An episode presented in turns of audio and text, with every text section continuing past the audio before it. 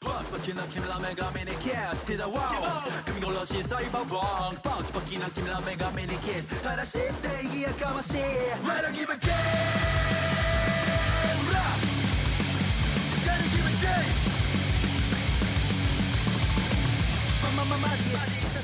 Fala, mestres, beleza? Thunder aqui, sejam bem-vindos ao nosso Chá de Trovão, o seu podcast semanal para falar dos animes da semana. Esse episódio foi gravado ao vivo em nossa Twitch. Se você quiser acompanhar as gravações, entrem no link aqui na descrição. Então é isso, preparem o seu chá e vamos lá. Episódios 4, 5 e 6 de Akudama Drive, eu sou o Thunder e o Kakashi tava puto, cara. Eu sou o Rafa e saudades Kakashi e lutador por próximos episódios. Eu sou o Igor e produção da Pierrot. Caraca, não esperava. Ninguém esperava. Ninguém, Ninguém esperava. esperava. Ninguém esperava. Tipo, você tem uma coisa que. que. Sei lá, cara. Eu, eu não esperava que 2020 iria me trazer. É isso. É o episódio 6 de Akudama. Que, velho, sai, sai completamente da, da curva que a gente esperava. Tanto do que a Akudama já tava entregando, que de fato era altíssima qualidade. Mas, velho, eu olhei aquilo e falei, mano, que estúdio. Que, que, que anime da, da o Futable é esse? Porque foi esse nível. A quantidade de efeitos e finalização é, daquelas cenas da luta da chuva era insana. Mas, obviamente, não é. Eu acho que a gente pode começar conversando com o menos fácil, que temos o episódio 4 e 5 antes. E sim, a Kudama agora vai ser um anime semanal que a gente vai falar aqui, ou quase semanal. Eu não sei se a gente vai falar disso. Quinzenal. Quinzenal, quinzenal. É, onde vamos trazer aqui no chat, por, no, do chat, porque ele vale muito a pena ser conversado, ele vale muito a pena ser acompanhado, porque ele já estava muito bom. Agora, esse episódio 6 é meio que se consagrou, né? Porque a sua estrutura até então, dentro desses episódios, eram basicamente, olha, a gente precisa pegar é, é, essa chave, esse, esse pacote, essa coisa aqui que, que a gente foi contratado e levar pra um certo lugar. Beleza, a estrutura é fácil, e no meio disso era porradaria. Show! Ah, e meio que no meio disso, principalmente, principalmente se, se dando muito ao episódio 5, ah, que não temos apenas só dedo no, cu, dedo no cu e gritaria. Porque, sei lá, até o episódio 4 era ba- basicamente isso, porque a gente tava é, basicamente numa boss rush de coisas acontecendo. E no episódio 5 você tem um pouco mais de pé no chão. E funciona perfeitamente para pro que a Kudama quer trazer, que não é apenas personagem é, com o dedo no cu e gritaria, mas eles é, pensando, interagindo, ah, sendo hum, sendo re- mais representativos ao que eles querem, ao que eles pensam, do que apenas eu estou aqui pra fazer dedo no cu e gritaria, diferente do lutador, que ele era o- de fato o único que queria mais isso, e outros aqui não é bem assim a conversa. Tanto que a gente tem até no final do episódio 4 a gente se despedindo do hacker, porque ele tinha outros objetivos e não era o colarzinho que ia segurar ele. É, o que eu mais gosto de Akudama Drive como um todo é justamente que ele é dedo no e gritaria, mas ele é organizado. Porque ele não faz com que os personagens fiquem presos apenas a essa única situação e eles têm toda uma racionalização de processos ou entendimento perante essa situação que justifica eles estarem aí ou ao menos justifica os conflitos que eles vão causar. A ideia da, perdão, a ideia da médica nesse no episódio 5, se eu não me engano, foi exatamente isso, de, tá, é, a gente foi mandado fazer uma coisa, estavam fazendo por dinheiro. Agora já saiu um pouco do nosso escopo, do nosso trabalho e agora a gente quer explicações. Ah, E não vai ser simplesmente, ah, eu te pago o dobro. Não, eu, a gente exige explicações, porque a gente tem um mínimo de princípios. O hack, o mensageiro adora faz isso pelo trabalho e, e pela moto, que ele é, ele é o resumo disso.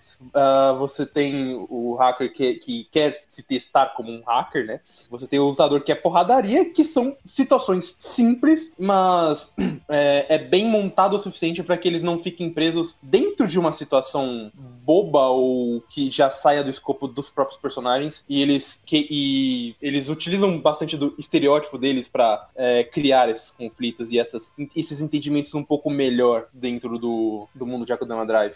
Isso eu acho bem bacana porque você já tira apenas o estereótipo pelo estereótipo e começa a trabalhar eles melhor ainda dentro do estereótipo. Então, mesmo que esses personagens não tenham nomes ou não tenham nada muito elaborado eles ainda são bem marcantes e a presença deles dentro de um diálogo ou dentro do próprio roteiro já faz muita diferença. É porque isso basicamente começa a segmentar ações. Uh, antes a gente não tinha uh, os personagens tendo escolhas ou comprando esse comprometimento, é, comprando é, comprometimento de coisas que não seja essa linha reta que estamos seguindo. Agora a gente tá começando a ter um pouco mais de leque sendo aberto e coisas que provavelmente a gente ia acabar vendo, que são mortes, ou seja, é, perigos mais reais do que apenas a médica Deus Ex Machina costurando todo mundo. E foi batata que eu falei no episódio 6. Eu, eu, eu, eu, eu, eu, eu dei predict, eu falei, cara, quanto for para acontecer algo de errado, vai acontecer. O, a, o Akudama tem uma estrutura muito legal, que por mais que exista um monte de bullshits em âmbito de power play, que meio que eles é, meio que se respondem de formas equivalentes é, pelos vilões e pelos mocinhos,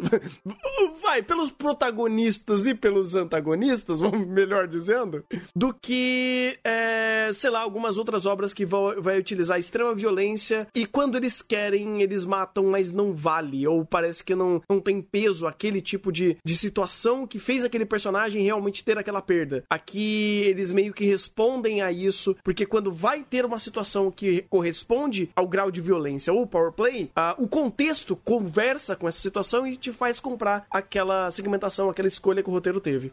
E... Minha garganta tá foda. Desculpa, vai lá.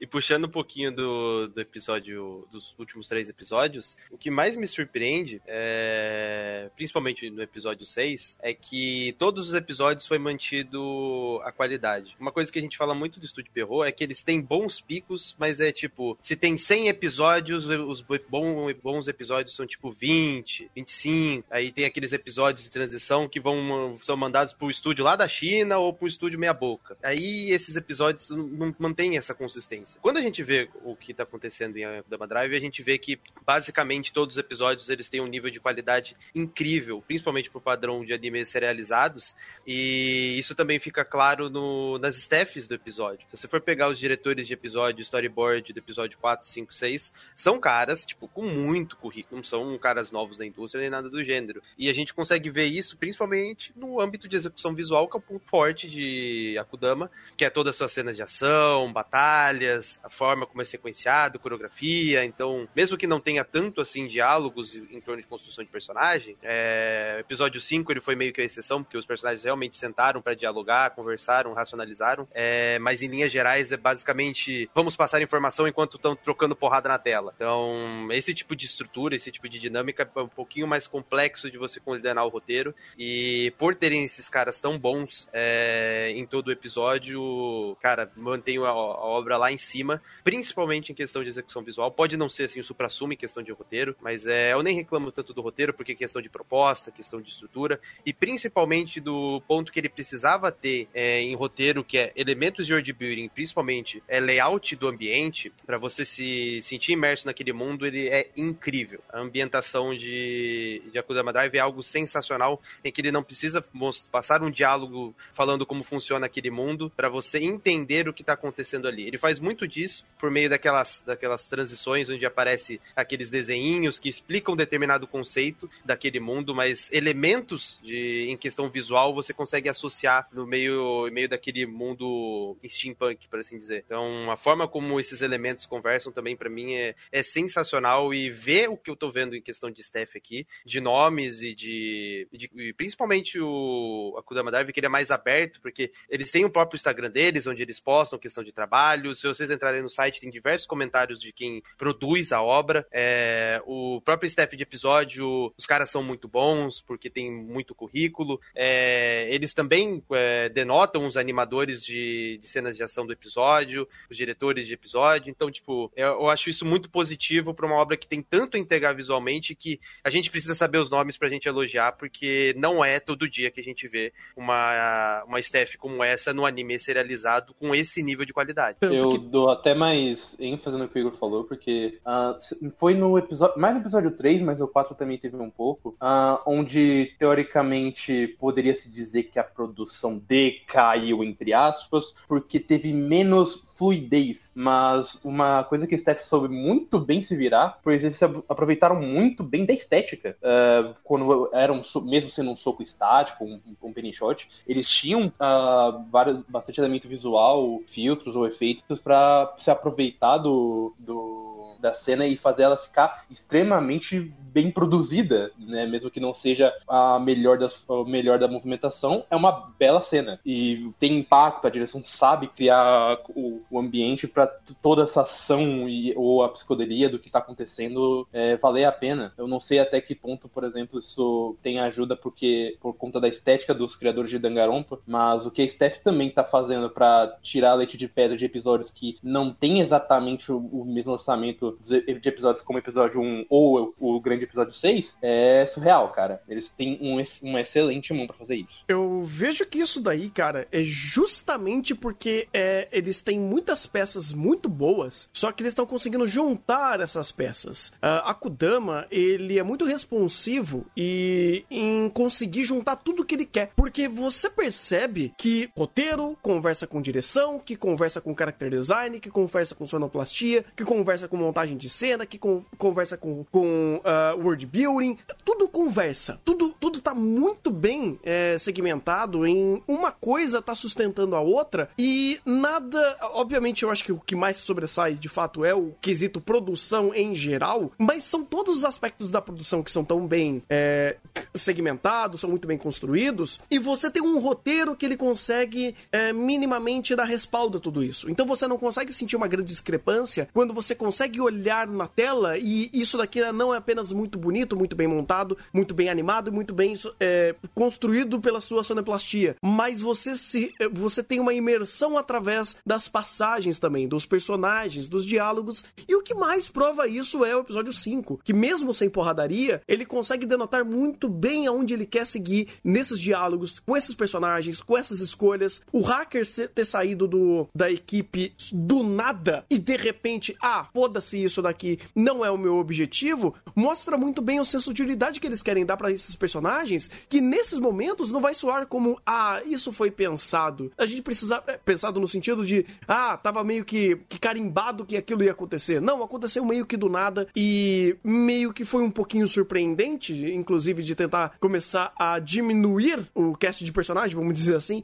não só matando ele, mas criando uh, uma, uma metamorfose das passagens desses personagens, deles querendo coisas, deles querendo agir e essa ação segui ser seguida e sentida, né? Não só pela, pelo próprio roteiro, mas como a obra mostra como um todo pra gente. Todo o áudio, o trabalho de áudio, é, audiovisual que ele nos compõe. Então, mesmo que tenha alguns momentos um pouco mais baixos e não seja uh, tão bem coreografado como outros, é, isso daqui não é muito sentido. Porque o momento em si, ele meio que respalda quando ele não precisa tanto gastar gastar o orçamento naquele momento, e quando precisa ser um momento mais pesado, você tem isso, que é uma dissonância incrível que temos de, é, do episódio 6. O episódio 6 ele mostrou isso, porque foi um episódio extremamente bem animado do começo ao fim. É, pelo menos em momentos que precisavam de orçamento, momentos que eram mais, uh, mais ativos, que tava a ação rolando e comendo na tela. Então é incrível, cara. É, um, é uma obra que cada vez mais está sendo muito responsiva àquilo que eles estão fazendo e muito profissional em fazer isso. E, caraca, falar que a Pierrot está fazendo algo profissional é incrível, velho. Eu, eu, fico, eu fico feliz com isso. Eu fico mais surpreso porque, por exemplo, é, a Kudama Drive, se eu não me engano, tem uma parte da staff de Akatsuki no Yona. E mesmo que depois de Akudama, Akatsuki seja de longe a melhor coisa que a Pierrot fez, não muito por mérito, é, ele ainda não tinha esse nível de qualidade e consistência e até utilização da própria estética que a Kudama tem. É, eu até respeito respeito muito as próprias transições mais é, únicas que a Kodama tenta fazer, de montar, pegar várias partes de um cenário, montar aos poucos para fazer uma transição estilizada. É muito bacana isso e ele sempre faz. É, e principalmente uma ideia, mas não tanto de produção, mas mais de roteiro, porque o, por mais que os personagens não tenham nomes e eles meio que sejam um estereótipo simples, é, como eu falei, a Kudama consegue girar muito bem em torno desses estereótipos e construí-los para que eles não sejam apenas apenas o, o, um personagem qualquer que represente o, o que o, a própria profissão dele, uh, e, e, o contexto que eles criam, por exemplo, em cima do próprio executor, é, é, bem pesado. E não é só para ele, é para executores em geral. Mas você vê o exemplo na prática com esse personagem, que você já tem é, uma empatia pela forma como ele vem sendo apresentado, é, ele ganha mais camadas e o próprio world building também ganha mais camadas dentro do, da, do próprio diálogo da, da chefe com a aluna. Então, é mais um ponto positivo é, dentro do roteiro de como a Dama é responsivo e muito consciente de como ele trabalha esses personagens e esses elementos. É difícil, cara. É difícil fazer isso. Porque você vai fazendo de duas mãos, né? É o estereótipo que fomenta o world building, o world building que fomenta o estereótipo, e no final disso você cria singularidade em personagens que eram para ser estereótipos. É difícil fazer isso. Então, até colocando, entrando mais nesse ponto, é, todos os seis episódios, é, o roteiro do episódio teve o diretor envolvido. A maioria dos episódios tinham dois responsáveis pelo roteiro do episódio, o diretor e mais um. E a gente vê o aspecto do episódio 5, porque o episódio 5 teve quatro profissionais é, envolvidos com o roteiro. Um storyboard e um diretor e um diretor de animação. Mas é, em questão de roteiro, teve quatro profissionais. Então, muito dessa coisa de respeitar elementos, é, de você ter o aspecto do texto e você também ter esses elementos sendo conectados com a, com a questão visual, é, eu, eu, vejo muito desse aspecto do diretor tá, tá junto ali em todos os episódios, mantendo uma consistência, mantendo uma coerência também no texto e mantendo uma perspectiva dele diante das situações. Porque é, isso fica claro para mim quando no episódio em que tem mais, realmente assim, em que tem mais texto a ser trabalhado, que tem mais ideias para serem trabalhadas em primeiro plano e que precisam é, ser repassadas, você ter quatro profissionais para fazer o roteiro do episódio. E ainda mais numa obra como a Kudama Drive, que esses momentos são uma exceção, você vê esse tipo de,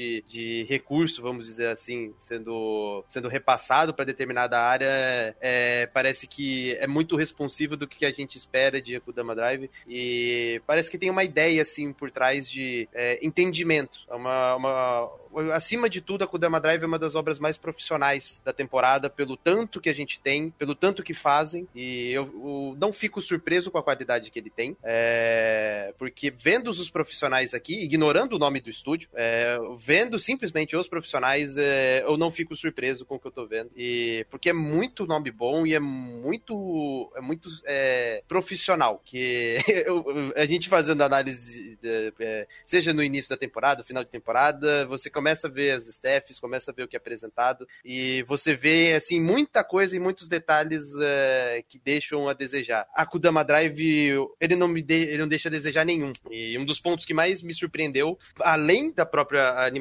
foi principalmente a ambientação, que tem um profissional que ambienta toda a questão, cria todo aquele mundo, detalha aquele mundo e, e que ele é mantido dentro do processo para conectar esses pontos, porque o world building é extremamente importante. Além das próprias inovações, por assim dizer, dentro das transições de cena, dentro da forma como utiliza a expositividade, é, a, as voltas que tem depois das explicações que eles dão por meio daqueles bonequinhos, aquele showzinho, as voltas são sensacionais, porque sempre utiliza um elemento no ambiente, que é uma TVzinha, dá o take aberto, mostra, continua o anime, como se nada tivesse acontecido. Então, cara, é muito detalhe sensacional, é muito uso, é, vou dizer até de certa maneira, inusitado de determinados recursos, de determinadas é, técnicas, vamos dizer assim, de cinematografia e de utilização de, do texto, e a forma como ele consegue apresentar isso é algo que é, no mínimo, singular, porque a gente não vê isso em outro anime, essas transições a gente não via, esse uso de expositividade a gente não via, é, a própria forma como ele conduz a narrativa é extremamente singular e a gente não vê isso em todo o anime, é porque é muito complexo de fazer. Então, cara, querendo ou não, para mim, até o momento, pegando aqui o episódio 6, é o melhor anime da temporada. Já já vou jogar essa daí também, porque depois do que foi apresentado, e principalmente como foi apresentado, já vou colocar esse ponto. Eu tô contigo, cara. Não sei se ainda é o melhor da temporada, mas é um dos mais profissionais da temporada e do ano. Porque, cara, é, o que a Kudama tá fazendo é o que quase vimos, quase vimos é, em Hanako-kun. Hanako-kun tinha fazer algumas ideias visuais justamente nessa pegada, de fazer contexto e texto pelo visual e pelas montagens montagens de cena. Só que lá era muito mais perceptível o quanto era limitado. Aqui é quase que o sonho do que a gente queria ver em Hanako. Porque Hanako tem um roteiro insanamente bem feito. Insanamente bem feito. Só que não tem uma, uma produção que acompanha essa jogada. E aqui, a Kudama, eles conseguiram começar de uma forma tão simplória, tão sim, é, é unilateral, eu diria, que você chega no episódio, eu acho que o que mais é, cria essa, essa discrepância é o 5 e o 6, onde você tem no episódio 5 quatro roteiristas, como o Igor trouxe, que, bem, alguns animes nem tem roteirista, né? nem existe esse cargo. E aqui você tem uh, quatro pessoas para trabalhar num lugar onde precisava de roteiro. E no episódio 5, quando precisa de produção, você entrega a produção. É, é difícil você ver obras que gerenciam seus recursos para colocar momentos certos na hora certa, colocar profissionais corretos no momento correto, dar tempo e, e, e esforço e jogar trabalho onde precisa para a obra ter essa, essa evolução e essa, e essa sequência onde cada momento é importante para Kudama. E isso daí tá se tornando cada vez mais verdade depois do episódio 5 e 6. Porque, olha, é difícil você ver episódios tão bem montados e tão distorrantes até uh, em ideias de proposta, onde o episódio 4, o episódio 5, ele é extremamente expositivo a diálogo, só que é um diálogo extremamente bem feito, é uma conversa muito orgânica, inclusive eu fiquei de cara como aqueles diálogos eram tão responsivos aos próprios personagens que faziam e como ele conseguia fomentar muito do personagem não do estereótipo, porque ali você não tinha mais uh, a doutora e, e a golpista conversando, você tinha duas personagens conversando com ideais completamente diferentes e com visões completamente diferentes àquela situação, até a moralidade delas naquele momento, é, das ações que elas queriam tomar. E isso lidando com uma temática, ou pela, pela situação ali, de falar sobre as crianças, de falar sobre pessoas, é, e como a própria golpista vê essas duas crianças como crianças, apesar de elas serem, sei lá, armas super poderosas, elas ainda são crianças a visão dela. Então, como ela humaniza isso e como isso é responsivo é, mais pra frente, quando você tem o episódio 6, que é, ele deixa o roteiro em segundo plano, ou melhor, ele deixa o roteiro conduz, é, conduzir as cenas junto com uma série de, de hum, ideias que eles criam e temáticas que eles criam para fazer o episódio 6 ser um episódio magnífico, cara. Magnífico. Não só para conversar sobre o que ele queria fazer, né? Que era a, o conflito de duas pessoas que gostam do desafio do combate, do perigo da luta, que era o, a ideia do lutador, que foi sempre a, a, a, o viés do que o lutador queria fazer, mas como isso respondia ao, à missão, ao mundo, à conexão a outros personagens que não eram personagens que queriam dar porrada pela porrada, e como isso criou empatia, criou engajamento, criou um, senso de perigo e até uma, um, simbolo, um, um, simbolismo incrível é, de literalmente passar o bastão adiante. Eu acho que agora a gente já pode falar do. do, do, do eu não sei se vai ser um, um dos melhores episódios do ano, mas uma das melhores cenas do ano, com certeza. Porque, cara, eu nunca vi uma chuva tão real na minha vida. Descu desculpa, inclusive, é... o Futable. Porque, olha, depois disso, eles vão ter que correr o trecho para fazer uma chuva tão bonita quanto essa. Eles fizeram. o, o Futable? É isso. Em qual? Segundo filme de Heavensfield. Ah, eu não lembro, cara, da chuva lá. A cena do Emi com a Sakura. Ah, aquela cena, agora eu lembrei. É verdade. É... É... Quando. Uh, é... Pegue essa cena e uh, use fone de ouvido. Do... É uma cena completamente diferente. Do, do qual? Dessa ou do. do... É, as duas, ambas. Ah. Porque em termos de equalização, parece que tá chovendo a gota do teu lado. Exato, exato. E principalmente nessa cena, que tem muitos momentos de silêncio, você sente a chuva. Porque pelo tão verossímil que é o som, pelo tão bem que é equalizado naquele momento, equalizado também com base na câmera, que é o áudio 3D, que é o Fe Fate da Revencil faz bastante, não só com chuva, mas em outros contextos. Mas, cara, a forma como eh, essa cena é, vamos dizer assim, o supra-sumo da animação em tantos aspectos distintos, porque é desde equalização, porque você sente o impacto dos golpes, você sente, você sente as gotas da chuva, você sente tudo isso em questão de, de, de impacto sonoro. Aí você tem toda a construção visual, que já é sensacional, mas sensacional em, em tanto de fluidez, animação, filtros, é, caracterização, uso do layout para dar o enquadramento, perspectivas, primeira, terceira pessoa, cara, isso aqui é um show, é um show. Então, quem fez isso aqui, quem, quem, quem foi o idealizador, seja aí também o diretor, storyboard, os próprios animadores, cara, tem muita gente que tá envolvida nessa cena e que merece ter, ter o devido reconhecimento, porque essa cena é, é tão sensacional, mas tão sensacional, que o contexto por trás dela não era tão forte assim, mas o impacto foi audiovisual foi tão grande, mas tão grande que o contexto ele foi criado pela própria apresentação visual. É aquela coisa de você é, basicamente ver um AMV e a própria construção da batalha e o contexto já, já te dá o impacto. Então a, aqui tem esse tipo de cinemalidade porque o texto não é algo tão complexo, mas só que por conta do contexto e de como é apresentado, você tem empatia, você tem a carga dramática pelo que você está vendo visualmente. É algo extremamente difícil, mas muito difícil, porque geralmente o texto que carrega o contexto. Aqui é o inverso. O visual carrega todo o contexto e faz com que ele exploda, por assim dizer. É, mas também, cara, eu dou muitos. Até mais mérito pra Kudama nesse sentido, porque uh, ele é um, querendo ou não, diferente, por exemplo, de animes da, de alguns filmes do Fotable ou dos filmes do Shinkai, por exemplo, que também tem um nível de produção absurdo. Aqui a gente tá falando de um anime serializado, por mais que você tenha uma staff muito competente envolvida. E tanto o nível da, da produção dessa chuva, como o detalhamento de cor, a direção de som, é um trabalho muito absurdo de carregar um, um contexto de é, personagens que a gente não conhece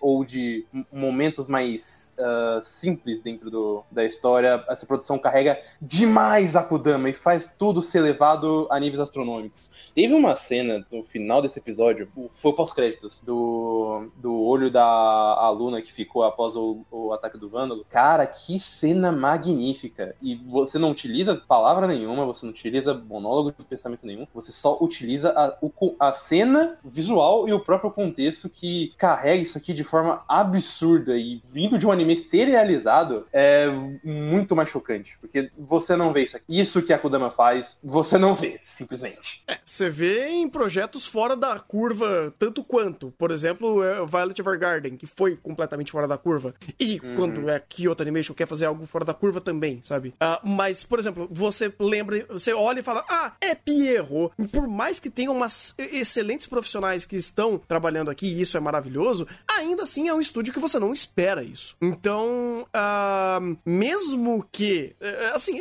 eu acho que também não vale ficar comparando diretamente, que não necessariamente um precisa ser melhor que o outro. Eu acho que cada um tem as suas próprias qualidades em, é, e singularidades por si só, né? das produções, que são essas produções que já são singularidades e ponto.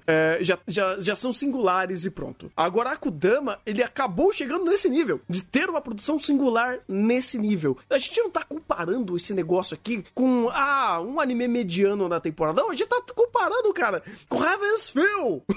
sabe? Com o Futable, com, com Kyoto Animation, com, obra, com obras. Já, já entra num, num, mais, a gente não tá comprando com séries, tá comprando com filmes. Que filmes. tem um tempo de produção muito maior e um, um cuidado diferente de produção, para você ver o nível de absurdo que a Kodama chegou. É, cara, então assim, se a gente tá enaltecendo uma obra e comparando com essas obras que são, uh, cara, pontos e exemplos de qualidade em âmbito de uh, audiovisual, olha o que a Kudama está fazendo. Olha a que nível chegamos. Então, é um mérito gigantesco que é aquele negócio. Uma obra não precisa ser o próprio, o próximo Legend of Elect Heroes de complexidade de roteiro para ele ser bom. Ele pode ser uma história simples. Só que eu não acho nem que a Kudama agora é mais simples, porque o nível de camadas e interpretações e contexto que ele nos gerou uh, nesses dois últimos episódios, ele, cara, evoluiu. Ele foi além. Ele foi além inclusive, do que ele precisava, do que ele estava mostrando do que ia ser. Então, se ele já conseguiu setar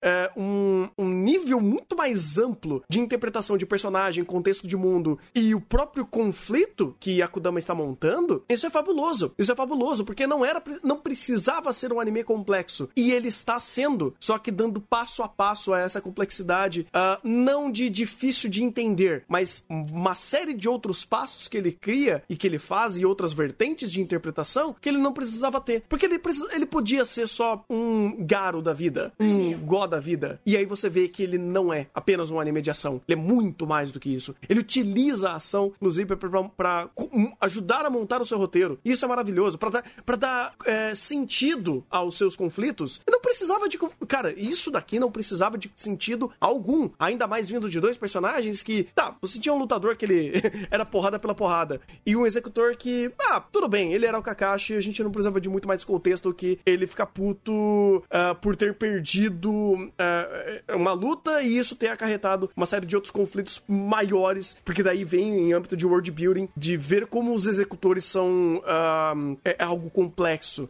E aí o roteiro faz toda uma volta para falar, então, tá vendo essa complexidade de mundo que esse personagem está vivendo? Então, é três palmas mais para baixo por causa disso, disso, disso, disso, e você faz a apresentação adequada e correta para fazer esse peso sendo construído não pelo roteiro, mas pela apresentação e uma coisa respaldando a outra. Cara, é muito, muito difícil fazer o que a Kudama tá fazendo e tá fazendo com maestria. E, não, aliás, aproveitando um ponto que você falou, é, se para pensar a ideia que ele apresentou dos executores é algo que a gente normalmente reclama de Battle Shonen, que é, ou até animes em ação no geral, que é come, começa a porrada e você cria um, um, um puta diálogo dispositivo que quebra a luta. Só que aqui você tem dois contextos importantes que mudam. Primeiro, é, ele não tá fomentando uma coisa que já devia ter sido explicada. Ele tá fomentando é, a própria luta. Então a própria luta tá sendo desenvolvida e ganhando mais camadas perante isso. E segundo, que o, esse momento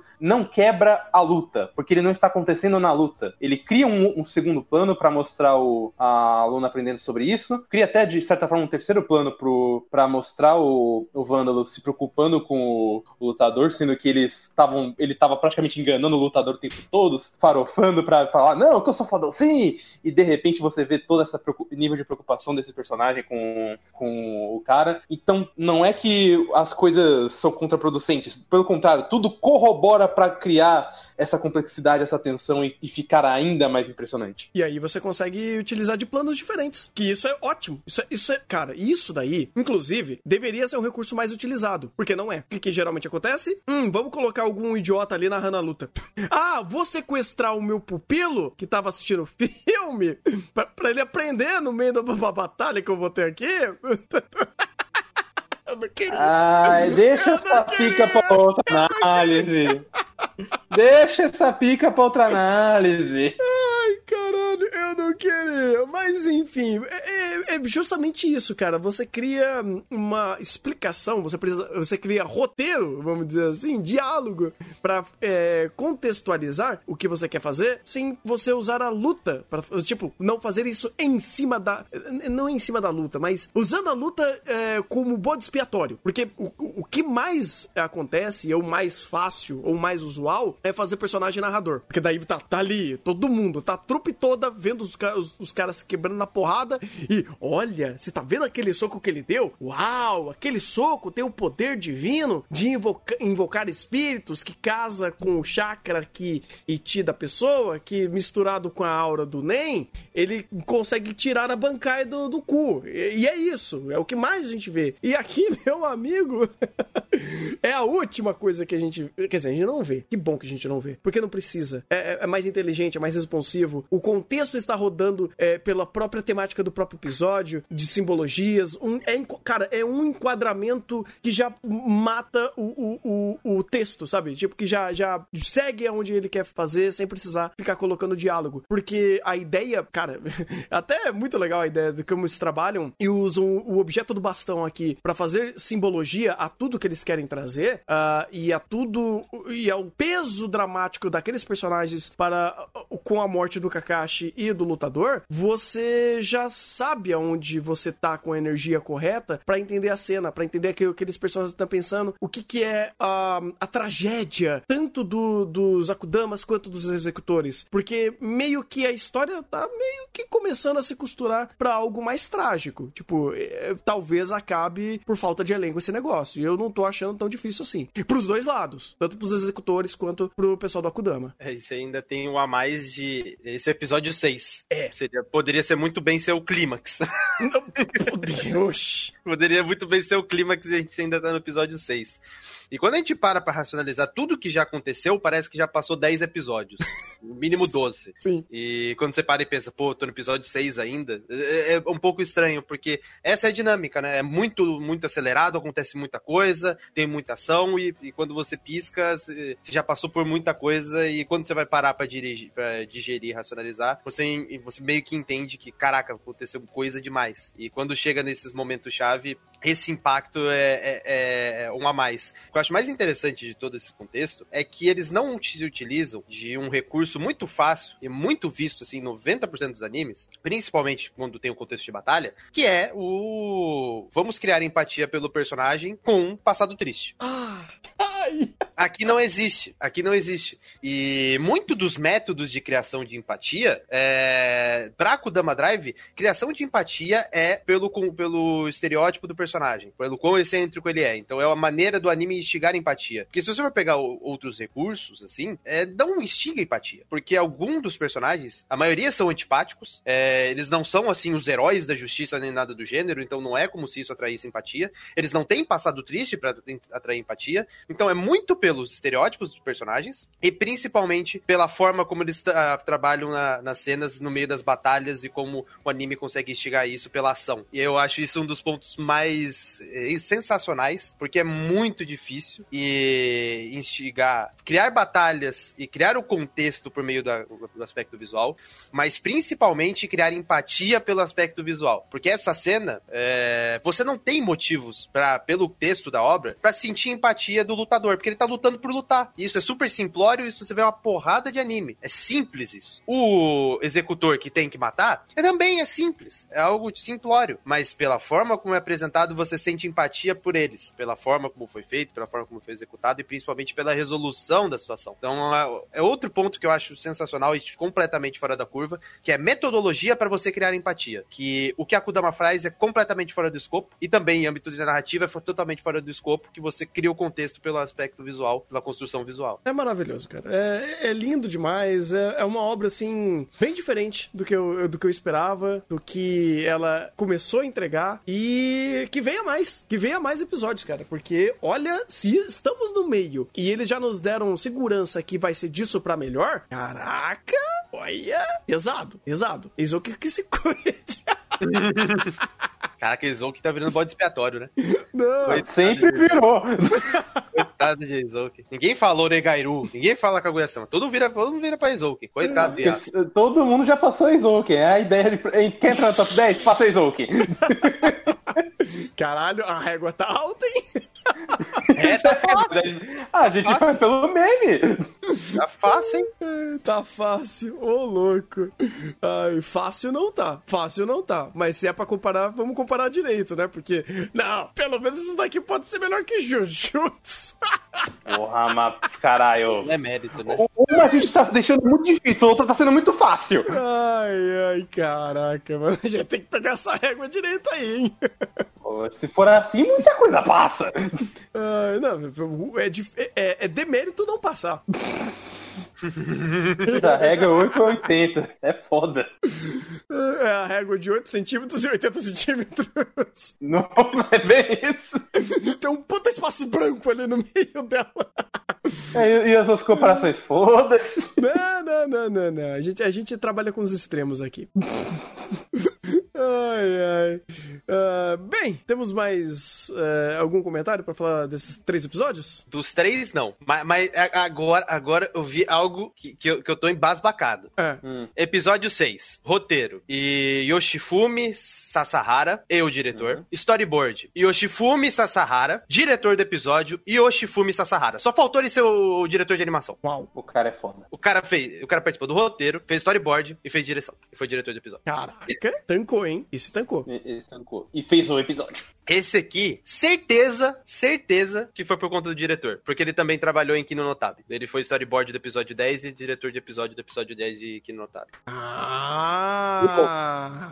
Ok, ok, faz sentido. Mas se você pe- pegar, assim, o que ele trabalhou, cara, vou ser sincero, assim, de relevante, assim, pelo menos público em geral, Slime, Shimoneta e Kinotabi. E- E só, assim, de... Per- alguns personas, né, mas... E diretor de episódio de Boku no Hero, mas episódio, episódio 3 e 8. Mas, E isso, é- isso é o que tem de- no currículo dele. E esse cara, basicamente, pegar o episódio 6 pra si e ser esse episódio, cara, Esse tem, esse tem culhão. Esse tem culhão. Esse tem colhão. Esse, esse tem talento. Esse tem talento. esse nome precisa ser, ser marcado vamos aí. locar o Sasahara aí. E, Fazer uns anime aí, seria e- bom. e- esse vai ficar no nosso. no- vai, vai ficar na nossa listinha. Esse, tá, esse é brabo. MVP do episódio.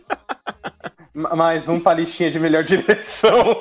é. Olha só, incrível. Incrível. É isso? Oh,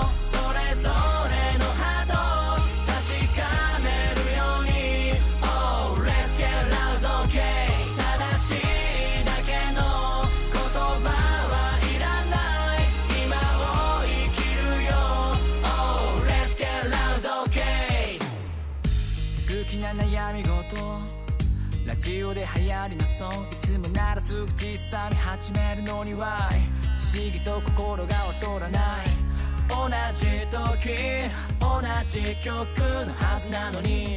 同じように聞こえることなく気持ちは全てスケルトンいつでも好きに歌う。探してるリーラ。ブ自然と口ずさん。フレーズが溢れてるジーニアスからスピリチュアルもメモ。Baby I don't care 好きにやっといてそれぞれに見える景色。ほら Lady say no let's go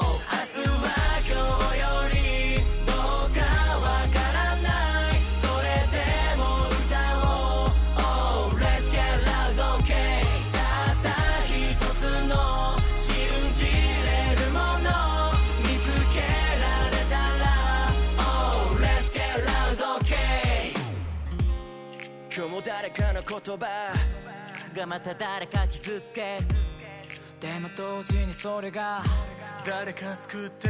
そんな巡り巡る日々を離れてても君と同じ景色見ながらまた